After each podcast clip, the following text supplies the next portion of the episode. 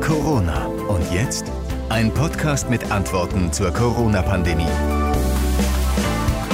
Die Schule ist wieder da, zumindest zum Teil. Ab dem kommenden Montag, dem 22. Februar, werden die Grundschüler im Wechsel zwischen Präsenz- und Distanzunterricht unterrichtet werden. Unter anderem die Grundschüler, auch die Abschlussklassen und äh, Abschlusskurse sind wieder mit im Präsenzunterricht. Nachdem die Schüler neun Wochen lang die Schule nicht mehr von innen gesehen haben, dürfen sie jetzt wieder hin.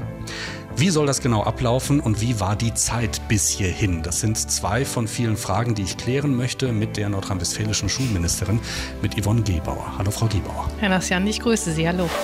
Frau Ministerin, danke, dass Sie sich die Zeit nehmen für uns hier bei uns im Radio und in unserem Podcast Corona und jetzt. Die Schulen hatten jetzt über eine Woche Zeit, sich auf die Änderungen vorzubereiten, auf die, auf die Teilöffnungen vorzubereiten. Was sagt denn Ihr Bauchgefühl? Wird alles problemlos klappen nächste Woche?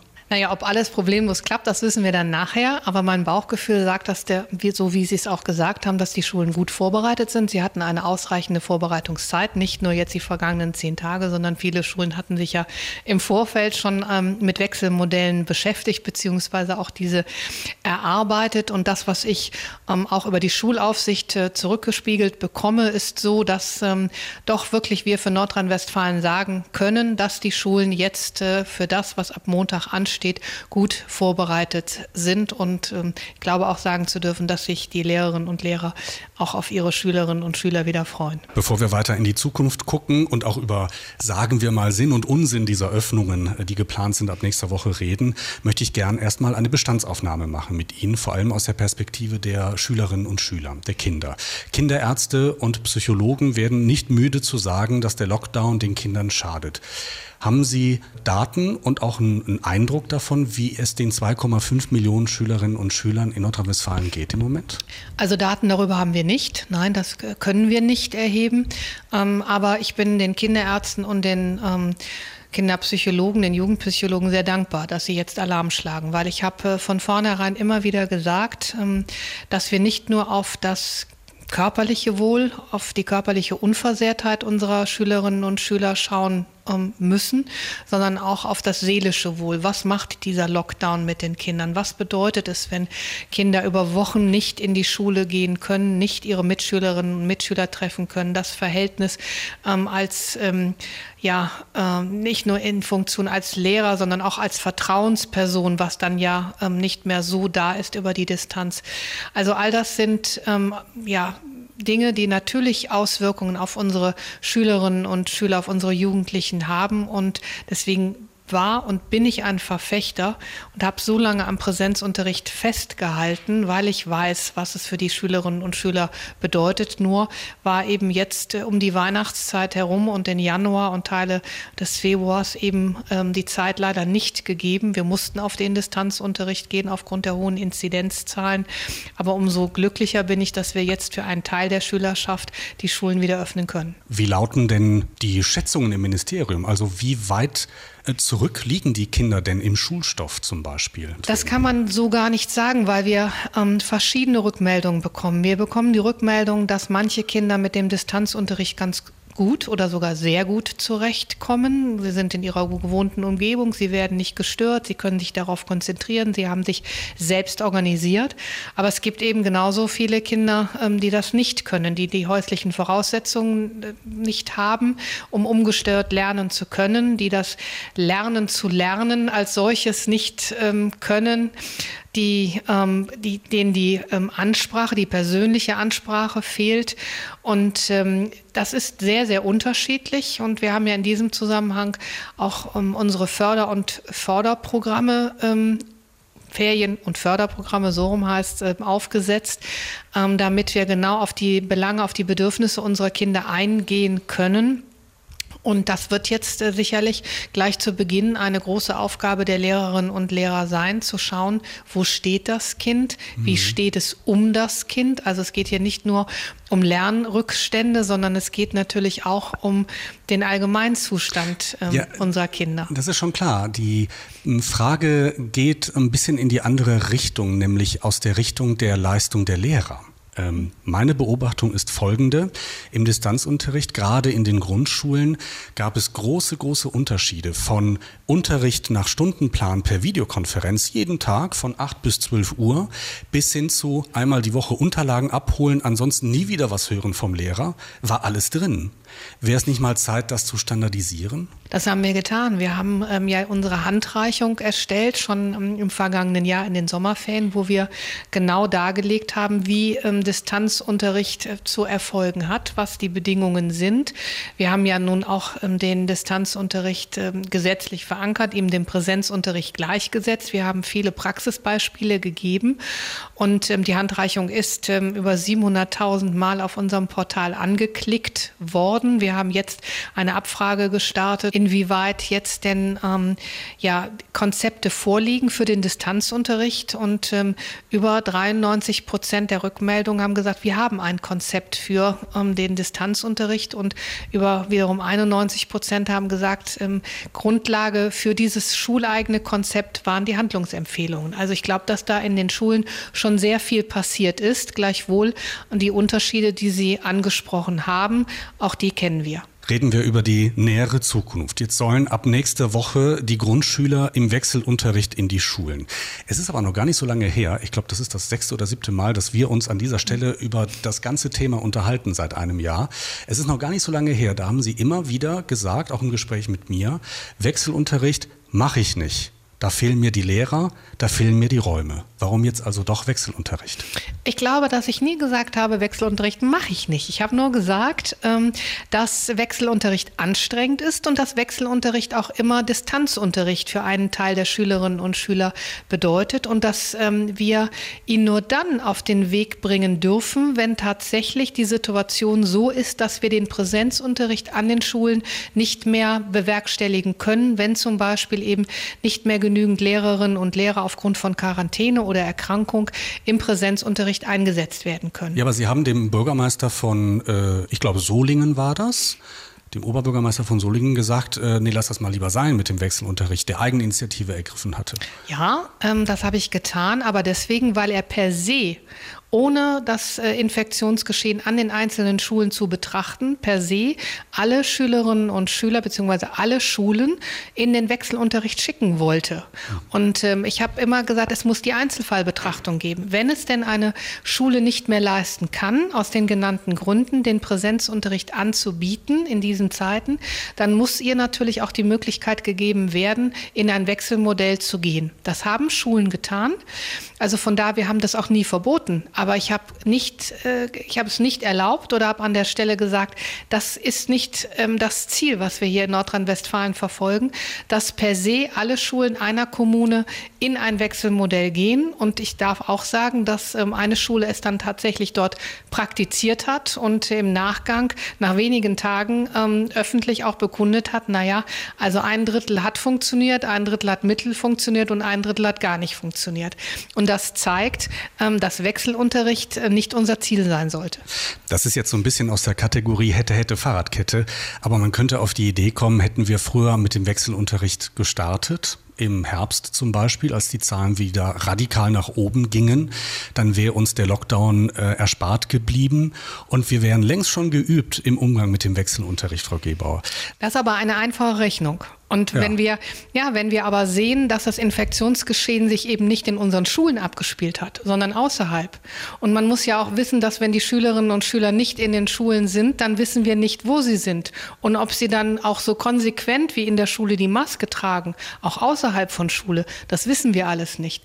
Und wenn wir sehen, dass ähm, die Bildungsgerechtigkeit auch nachlässt, wenn wir nicht den Präsenzunterricht anbieten, weil wir viele Schülerinnen und Schüler gar nicht erreichen können über den Distanzunterricht, das sind das alles Gründe, doch ähm, sehr lange am Präsenzunterricht äh, festzuhalten. Und wir sehen auch jetzt, ähm, das sind auch die Rückmeldungen, was die Vorbereitung für den Wechselunterricht anbelangt, das ist anstrengend. Sportlich. Das ja. ist anstrengend, okay. ja. So, jetzt habe ich Sie lange Zeit ein Plädoyer gegen den Wechselunterricht äh, halten lassen oder mhm. Sie in die Richtung geführt. Äh, trotzdem werden wir ja einen Wechselunterricht haben ab nächster Woche. Mhm. Warum denn dann keinen kompletten Präsenzunterricht? Weil es die Zeit momentan einfach schlicht und ergreifend nicht zulässt und weil wir ähm, jetzt in einer anderen Situation äh, sind, auch ähm, in Bezug auf das mutierte Virus, ähm, haben wir jetzt den Einstieg, das ist ja wieder ein Einstieg vom Distanzunterricht zurück hin zum Präsenzunterricht ist es jetzt der erste Schritt und ein Einstieg. Und den haben wir dann gesagt, gehen wir für die Grundschulen im Wechselunterricht, weil eben die Unsicherheiten nach wie vor noch ähm, sehr hoch sind, trotzdem wir ja auch die Sicherheitsmaßnahmen, ähm, was den Infektionsschutz anbelangt, ähm, verstärkt haben. Aber das ist jetzt der erste Schritt, den wir hier in Nordrhein-Westfalen gehen und dann tatsächlich in einem Wechselmodell. Wenn wir das ganze Thema von der anderen Seite betrachten, gibt es auch diejenigen, die sagen, um Gottes Willen, selbst eine Teilöffnung an den Schulen ist viel zu früh jetzt. Wenn man sich die Entwicklung der Zahlen in dieser Woche anschaut, die, die vielerorts stagnieren oder sogar wieder raufgehen. Wir haben eine Inzidenz in Nordrhein-Westfalen von ungefähr 58 äh, im Moment. Ähm, das ist nicht ganz entspannt. Äh, und auch der Bundesgesundheitsminister empfiehlt da äußerste Vorsicht, auch bei, den, bei der Öffnung der Schulen. Da könnte man auch auf den Gedanken kommen, angesichts der Mutationen, angesichts der Zahlenentwicklung, das ist viel zu früh, selbst für eine Teilöffnung. Welche Abwägungen finden denn hier statt im Ministerium? Naja, die Abwägung, die wir eigentlich zu Beginn schon genannt haben. Wir haben auf der einen Seite den Gesundheitsschutz für alle am Schulleben Beteiligten, also Lehrerinnen und Lehrer, die vielen Erzieherinnen und Erziehern in äh, Nachmittagsbereichen der OGS, aber auch das Sekretariat, der Hausmeister, aber natürlich die Schülerinnen und Schüler. Wir haben aber auch das Recht auf Bildung, ähm, was wir zu erfüllen haben. Es ist ein Grundrecht, ähm, das ist in der Landesverfassung äh, verankert und dem müssen wir entsprechend nachkommen. Und wenn wir wissen, dass dieses Recht auf Bildung am besten im Präsenzunterricht nachgekommen werden kann, dann glaube ich, müssen wir immer wieder schauen.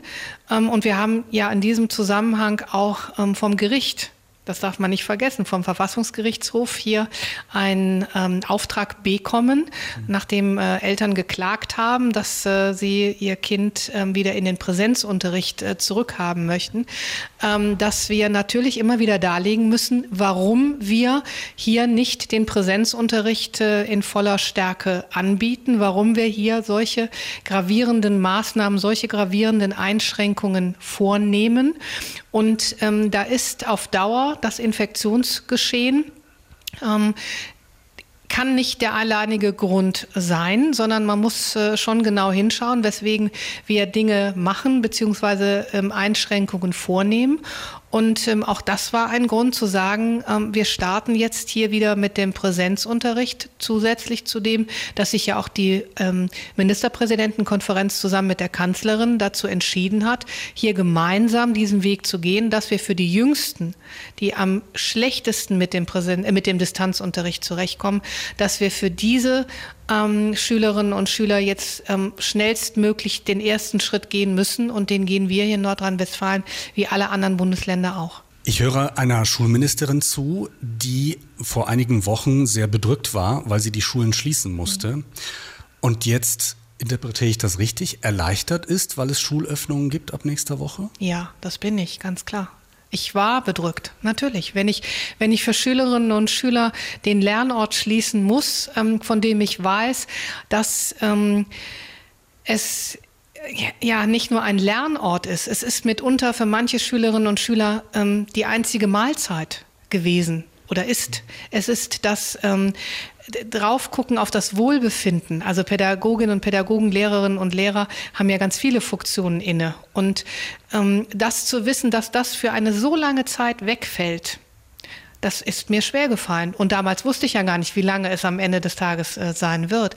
Aber das tun zu müssen, das ist schon schwer. Und von daher ist dieser erste Schritt schon auch um, ein, ein wichtiger, gerade hier für die Jüngsten, weil das muss man wissen.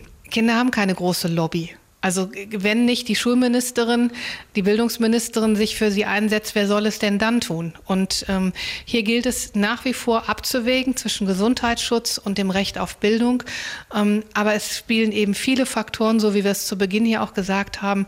Wenn Kinderpsychologen, wenn äh, Kinderärzte Alarm schlagen und sagen, hier passiert etwas mit unseren Kindern, ähm, dann müssen wir eben wirklich doppelt hinschauen. Und Schule ist ein sicherer Ort in jederlei Hinsicht. Ich habe eben noch die Pressemitteilung des Deutschen Lehrerverbandes äh, gelesen, möchte da jetzt nicht draus zitieren, aber so insgesamt klingt das doch sehr, sehr beunruhigt. Das sind ja auch Pädagogen, sind ja auch Lehrer, die sagen, also bitte, bitte, wir blicken mit großer Sorge auf diese Teilöffnungen an den Schulen. Sind Sie da eher gelassen? Nein, ich bin nicht gelassen, aber ich wäge sehr ähm, stark ab, jeden Tag immer wieder. Und an der Stelle muss ich sagen, wir haben FFP2-Masken für unsere Lehrkräfte zur Verfügung gestellt, zwei Stück am Tag. Wir haben eine Teststrategie hier für unsere Lehrkräfte zweimal die Woche. Da sind wir bundesweit führend. Das haben nicht alle Bundesländer. Wir sorgen jetzt dafür, dass alle Schülerinnen und Schüler im Unterricht, im Schulgebäude, auf dem Schulgelände mindestens eine medizinische Maske tragen müssen. Es gibt für die jüngeren Schülerinnen und Schüler die Möglichkeit, das auch mit einer Alltagsmaske zu tun. Aber all das sind ja Vorkehrungen, die dem Schutz aller Beteiligten dienen. Aber zu wissen, was eben es heißt, wenn Schülerinnen und Schüler so lange auf der Distanz sind und nicht immer nur alles festgemacht am, an, ähm, an Lernrückständen oder am Bildungsstand schlechthin, sondern was eben Schule auch noch ist. Schule ist ein Ort des sozialen Miteinanders und das alles fällt ja auch weg. Und deswegen muss man immer wieder genau entscheiden, was steht jetzt im Vordergrund. Und ich finde, nach ähm, diesen vielen Wochen, die die Schülerinnen und Schüler jetzt nicht in Schule sein konnten, gehen wir hier mit all den Maßnahmen einen verantwortungsvollen Schritt und es ist ein erster Schritt. Das kann ich sehr gut verstehen. Ich bin auch Papa einer Grundschülerin, zweite Klasse. Das, äh, die Kleine ist sieben Jahre alt kann Ihnen aber auch aus äh, Elternerfahrung sagen, viel ja belastender als äh, Lockdown oder nicht Lockdown, äh, die ganzen Fragen, ist das Hin und Her ist ein, ein Zickzackkurs. Und äh, ich, ich meine, den hier wahrzunehmen. Also ich finde nicht, weil eigentlich haben wir ja nun ähm, das erste Schulhalbjahr vollständig im Präsenzunterricht gehabt. Und dann sind wir vollständig in den Distanzunterricht gegangen. Wir haben das ja sehr lange mit ähm, auch den äh, Elternvertretern, mit den äh, Lehrerverbänden diskutiert, weil wir ja die Möglichkeit gehabt hätten, seit ähm, Dezember schon mit den Abschlussklassen auch in den Präsenzunterricht zurückzukehren. Und wir haben uns aber für die konsequente Variante entschieden, für den konsequenten Weg und haben gesagt, nein, ähm, wir gehen mit allen Schülerinnen und Schülern in den Distanzunterricht, weil wir dann auch, wenn wir uns komplett darauf konzentrieren können, also die Lehrerinnen und Lehrer, ähm, in der Qualität besser sind, als wenn wir mit den einen in Präsenz oder im Wechsel und mit dem anderen in Distanz sind. Und das fand ich sehr konsequent und von daher haben wir zu Beginn oder das komplette erste Schulhalbjahr äh, in Präsenzunterricht gehabt. Jetzt konsequent in Distanzunterricht und jetzt starten wir behutsam, verantwortungsvoll wieder ähm, in ja, ein Wechselmodell oder für die Abschlussjahrgänge auch in Präsenzunterricht. Das sagt NRW-Schulministerin Yvonne Gebauer in unserem sehr ausführlichen Interview zum Start des Präsenzunterrichts an den Schulen, gerade hier im Radio und gleichzeitig auch in unserem Podcast Corona und jetzt. Frau Gebauer, an den Grundschulen startet der Wechselunterricht. In welchem Rhythmus soll denn gewechselt werden zwischen Distanz und Präsenz? Also was, was empfehlen Sie? Wir haben in diesem Zusammenhang keine Empfehlung ausgesprochen. Wir haben nur eine Grenze festgesetzt. Und wir haben gesagt, dass die Grenze sein muss, dass die Schülerinnen und Schüler maximal fünf Tage am Stück entweder in Distanz oder in Präsenzunterricht ähm, sein sollen. Diese Grenze haben wir gesetzt. Ansonsten ähm, haben auch hier die Schulen um höchstmöglich mögliche Flexibilität gebeten, weil natürlich auch die Schülerschaft sich sehr unterschiedlich zusammensetzt, weil das sich ja manchmal auch ähm, auf Rücksprache mit der Elternschaft passiert, welches Modell ähm, gefahren werden kann oder gefahren werden soll. Und das war der Wunsch der Schulen und den habe ich respektiert, haben wir respektiert, aber diese Grenze haben wir gesetzt. Die Abschlussklassen, die Abiturienten zum Beispiel, gehen auch wieder in den Präsenzunterricht. Wie sehen da die Regelungen aus? Auch dort haben wir gesagt, Ziel, oberstes Ziel muss es sein, dass die Schülerinnen und Schüler, die in diesem Jahr ihre Abschlüsse machen, Ähm, wir haben aber die Q1 der Abiturienten noch mit ähm, hinzugenommen, ähm, weil natürlich das, die Leistungen auch mit in den Abschluss hineinfließen.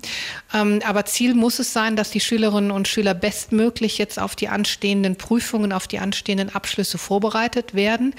Das gelingt besser im Präsenzunterricht. Ähm, aber wir haben auch gesagt, äh, wenn denn über die Schulen die Lehrkräfte sichergestellt werden kann, dass ähm, diese gute Vorbereitung auch im Rahmen eines Wechselmodells möglich ist, dann können hier auch entsprechend Wechselmodelle gefahren werden. Aber man muss auch sagen, wenn es denn Kurse gibt, ähm, in denen sich neun Schülerinnen und Schüler befinden, ich nenne jetzt mal einen Physik-Leistungskurs, der vielleicht mhm. nicht ganz so beliebt ist, dann muss man den auch nicht teilen. Blicken wir kurz aus der Perspektive der Lehrer auf die Situation ab nächster Woche. Sie haben den Lehrern zwei Dinge versprochen. Erstens FFP2-Masken für alle und zweitens zwei Corona-Tests pro Woche beim Haushalt. Kommen wir zu erstens. FFP2-Masken, sagen Sie hier und jetzt, wird es geben für alle. Also wir haben intensive, ausführliche ähm, und mehrfache Gespräche mit den kommunalen Spitzenträgern als Schulträger geführt. Und ähm, gerade noch im letzten Gespräch ist mir versichert worden, dass die Schulträger alles unternehmen werden, dass diese FFP2-Masken jetzt ähm, schon seit ähm, Beginn dieser Woche, also ähm, zum 22. aber auf alle Fälle in den Schulen sind. Und ähm, in diesem Zusammenhang sei auch noch gesagt, weil ich viele Rückmeldungen bekomme, auch wir haben, wir haben dafür auch Sorge getragen, dass natürlich auch das ähm, Personal, das pädagogische Personal, gerade jetzt auch die, die Kinder betreuen, mhm. natürlich auch mit FFP2-Masken ausgestattet werden. OGS-Mitarbeiter und so weiter. Mhm, genau. So, bei den Corona-Tests, da gab es ein bisschen Irritation, weil viele Hausärzte die Tests äh, gerne bis zum Mittag erledigt haben wollen, damit sie abends zum Labor geschickt werden können und idealerweise am nächsten Tag das Ergebnis da ist. Und da gab es bei den Lehrern Irritationen, mittags muss ich unterrichten. Wie soll das laufen? Ja gut, also dass es natürlich ähm, nicht für jeden jetzt den optimalen Termin beim Hausarzt gibt, das möchte ich gar nicht bestreiten. Aber ich glaube, wir haben ähm, mit, mit dieser Teststrategie den Lehrerinnen und Lehrern ein gutes Angebot gemacht. Es hat sich eingespielt, das ist das, was ich ähm, gehört habe. Ähm, viele Ärzte fahren auch mittlerweile hin zu den Schulen, bieten also dort Termin, Termine an, testen ähm, dann äh, per se vor Ort. Und jetzt müssen wir mal schauen. Ich meine, Herr Bundesgesundheitsminister Spahn Spahn hat ja nun angekündigt, dass es ähm, dann auch ab dem März selbst äh, mhm. Tests geben soll. Ich habe gesagt, wir sind erstmal dankbar, dass wir diese Teststrategie jetzt, die wir in Nordrhein-Westfalen haben, bis zu den Osterferien weiterfahren können. Ähm, also gesicherte Tests durch medizinisches oder fachliches Personal abgenommen. Wir wissen noch nicht, ähm, welche Tests nachher am Ende des Tages zugelassen werden, was die ähm, schnell Tests anbelangt, die Selbsttests. Wir wissen noch nicht, ob sie in ausreichendem Maße zur Verfügung stehen werden. Wir wissen noch nichts über die Qualität. Und deswegen habe ich gesagt, also hier gehen wir nach wie vor den sicheren Weg. Mhm. Und sobald ähm, vom Bund es hier eine Zusicherung gibt und die, diese Schnelltests dann auch für alle zur Verfügung stehen, dann werden wir hier natürlich auch schauen, wie wir damit umgehen. Schüler zu testen, diskutieren Sie das auch im Ministerium? Das diskutieren wir auch natürlich, aber man muss sich mal überlegen, ähm, auch 2,5 Millionen Schülerinnen und Schüler ähm, oder sei es jetzt hier zu Beginn ein Drittel, 800.000 Schülerinnen und Schüler ähm, zu testen, das ist schon nicht nur ähm, eine Herausforderung. Das ist auch ähm, ein, ähm, ein logistisches ähm, Problem oder nicht mhm. Problem, aber das muss man schon äh, lösen. Und man muss ja äh, schauen, trotzdem braucht es ja auch seine Zeit, bis das Ergebnis entsprechend äh, vorliegt. Und äh, wie gesagt, die Menge an Testungen ist ähm, enorm. Dass wir das diskutieren, ist unbestritten, weil natürlich immer wieder auch entsprechend die Forderung herangetragen wird.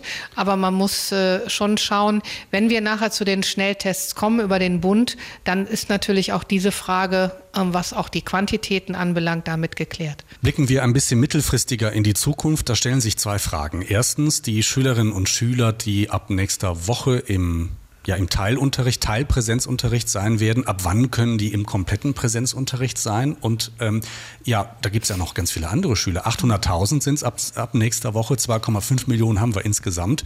Was ist denn mit denen? Ja, die dürfen wir nicht aus dem Blick verlieren. Das tun wir auch nicht. Wir haben jetzt ähm, erstmal gesagt, dass vor dem siebten oder vor dem achten, also bis zum siebten vor dem achten, es keine weiteren ähm, Entscheidungen in Bezug ähm, darauf gibt, dass ähm, noch ähm, weitere Schülerinnen und Schüler jetzt in den ähm, Wechselunterricht oder in den Präsenzunterricht zurückkehren werden. Also wir bleiben jetzt erstmal bei diesen Abschlussjahrgängen und bei den ähm, Schülerinnen und Schülern der Primarstufen. So, und wir müssen uns natürlich das Infektionsgeschehen in der Zwischenzeit genau anschauen. Sie haben es ähm, schon gesagt, die Infektionszahlen stagnieren derzeit in äh, Nordrhein-Westfalen. Wir haben äh, gesagt, dass wenn wir stabil unter die 50 kommen, dass wir dann eben auch wieder im Kabinett in der Landesregierung beraten werden und auch entscheiden werden, mhm. wie es dann entsprechend für andere Jahrgänge ähm, weitergeht, für andere Schülerinnen und Schüler und dass ich als Bildungsministerin ähm, einen ähm, Anspruch habe, natürlich allen Schülerinnen und Schülern mhm. so schnell wie möglich auch wieder Präsenzanteile zukommen zu lassen. Ich glaube, das ist ähm, verständlich. Gleichwohl gilt hier momentan der Blick nach wie vor auf das Infektionsgeschehen und jetzt konnten wir uns den ersten Schritt erlauben und über den zweiten müssen wir dann entscheiden. Nochmal, weil es so wichtig ist, die Schallmauer für die Schulen liegt nicht bei einer 35er-Inzidenz. Das ist ja da wird ja oft salopp gesagt, 35 sei das neue 50, sondern bei der 50er äh, Schallmauer im Schnitt im Land. Also wir haben, wir haben das für den Bereich Schule so definiert, dass wir gesagt haben, da ist die 50er-Inzidenz die stabile landesweite 50er-Inzidenz für uns die Richtschnur. Und vielleicht kann man es so sagen, je niedriger ähm, die Inzidenz, desto höher der Präsenzanteil für alle Schülerinnen und Schüler. Das ist, glaube ich, an der Stelle eine ähm, ganz gute Regelung. Am 3. März besprechen sich wieder Kanzlerin und die Ministerpräsidentinnen und Ministerpräsidenten. Finden vor solchen Runden eigentlich Rücksprachen zwischen Ministerpräsident und Fachministern, also zwischen Armin Laschet und Yvonne Gebauer statt?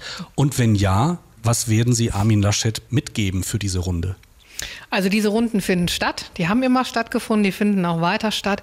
Und was werde ich ihm mitgeben? Das, was ich beim letzten Mal mitgegeben habe und was er auch ähm, selbst genau wie ich immer im Blick hat, dass, ähm, dass wir ähm, schauen müssen, dass wir den Gesundheitsschutz mit dem Recht auf Bildung für alle Schülerinnen und Schüler in Einklang bekommen, aber dass wir eben ähm, dass Schüler Vorfahrt haben müssen, dass Schüler Vorrang haben müssen, dass wir hier unser, ähm, unser Verhalten, unsere Maßnahmen wirklich daraus, darauf aus, auch ausrichten, dass wir eben es ermöglichen müssen, dass die Schülerinnen und Schüler ähm, in den Ort ja, des Wissens, aber auch des sozialen Miteinanders wieder, wieder zurückkehren können. Das gebe ich ihm mit.